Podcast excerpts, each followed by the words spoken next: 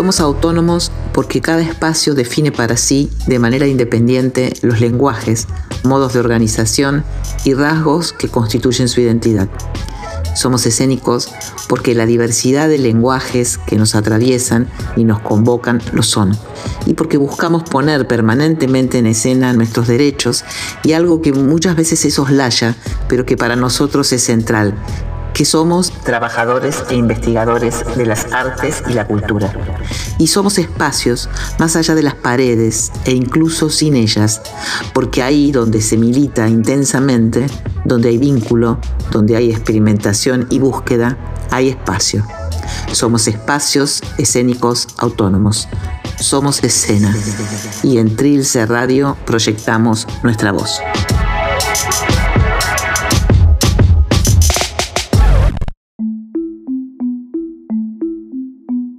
La precarización no es nueva para el sector cultural independiente. Nos movemos entre la ausencia de marcos legales que nos reconozcan como trabajadores y entre la autoexplotación. Solo que ahora la pandemia nos golpea en la cara en un contexto en el que se nos asume prescindibles sin discusión.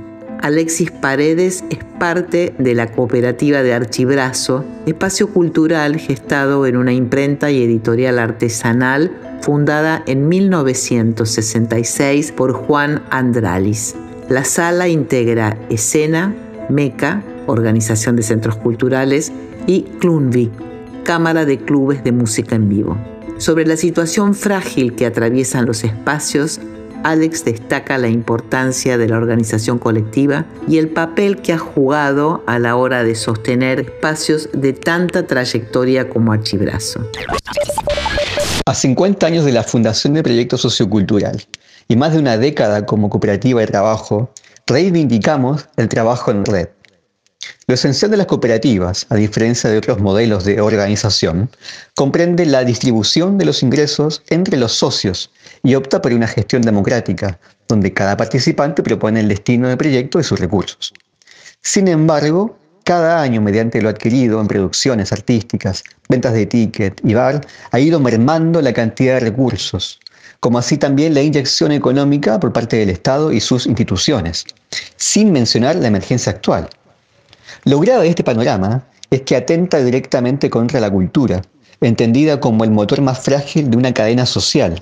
Sucumbe frente a los embates de modelos foráneos que nada tienen que ver con nuestra identidad argentina, latinoamericana, es eclipsada por conceptos presentes en el marketing y modelos de economía verticalista. El lazo, por suerte al interior de las cooperativas, ha permitido repensar estas estrategias, colaborar en red no solo desde los aspectos artísticos, sino abordarlos desde la complejidad y diversidad cultural. Hoy más que nunca optamos ver el horizonte desde esta óptica, óptica común. Cada cooperativa, cada socio es capaz de aportar con creatividad soluciones reales a nuestros públicos y territorios. Somos escena. Sin embargo, y pese a la organización y lucha colectiva, en lo que va del aislamiento social, preventivo y obligatorio, ya cerraron tres salas de escena, además de muchas otras por fuera de nuestra organización. La pandemia es, sin duda, una contingencia compleja e inesperada, pero el problema principal lo constituye la burocracia del Estado, sus trabas formales y sus tiempos, que lejos de agilizarse, se volvieron más lentos e ineficientes a la hora de efectivizar pagos y administrar recursos. En estas condiciones absolutamente evitables, los cierres de espacios podrían volverse exponenciales. Nuestra propia pandemia escénica. Rocío Bertinat es representante de Casa Indómita, espacio de escena inaugurado en octubre de 2019 y que hoy se ve obligado a cerrar sus puertas debido, entre otros factores, a la imposibilidad de acceder a líneas de financiamiento. Rocío Bertinat representó al espacio Casa Indómita, un teatro que abrió sus puertas en diciembre del 2019 y que tuvo que cerrar en marzo de este año debido al confinamiento y desde marzo hasta ahora se nos hizo imposible generar ingresos para poder solventar el alquiler, con lo cual vamos a tener que hacer el cierre definitivo del lugar. A la única línea de subsidio que nos pudimos presentar fue la de Fondo Metropolitano de las Artes, la línea de funcionamiento, que todavía no, nos fue otorgada y no, no recibimos una respuesta para ver si aplicamos o no. Al resto de los subsidios no nos pudimos eh, presentar, ya que no tenemos más de un año de antigüedad, uno de los requisitos fundamentales y básicos que casi todos los subsidios piden hoy por hoy, con lo cual sería bueno repensar si es un requisito indispensable teniendo en cuenta que el mayor impulso y la mayor ayuda debería ser cuando un espacio arranca.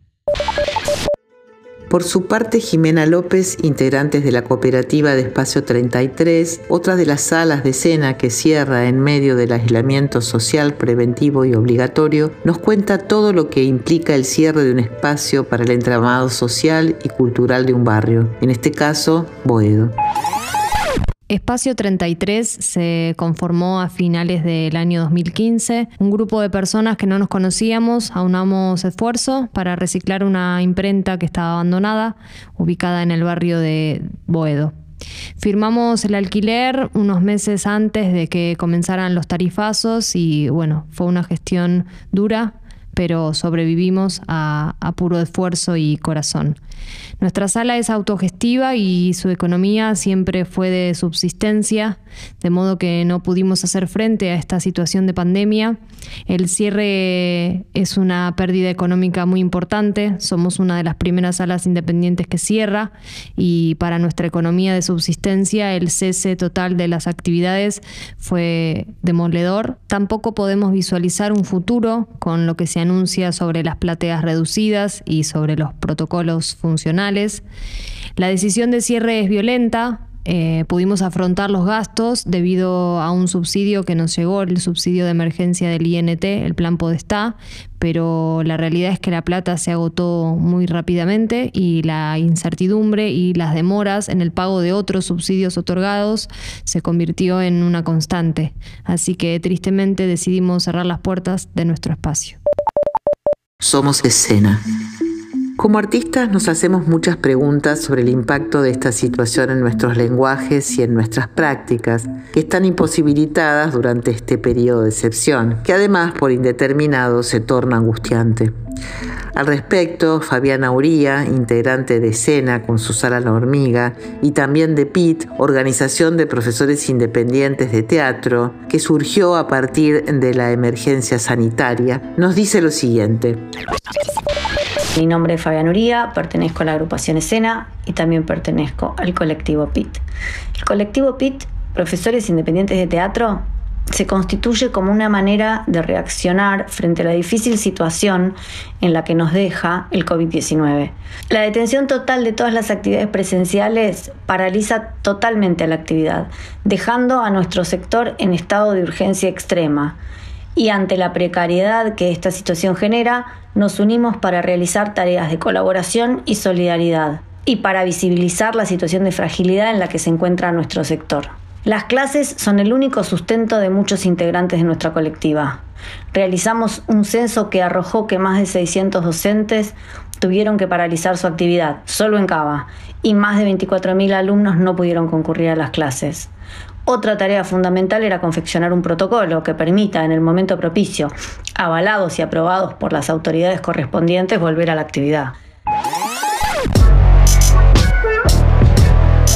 Enmarcados dentro de las actividades no esenciales a partir del establecimiento de la cuarentena por COVID-19, los espacios independientes se debaten entre la dificultad para sostenerse económicamente y reivindicar su rol como lugares de trabajo y de construcción de sentido, que muchas veces van a contrapelo de lo instituido.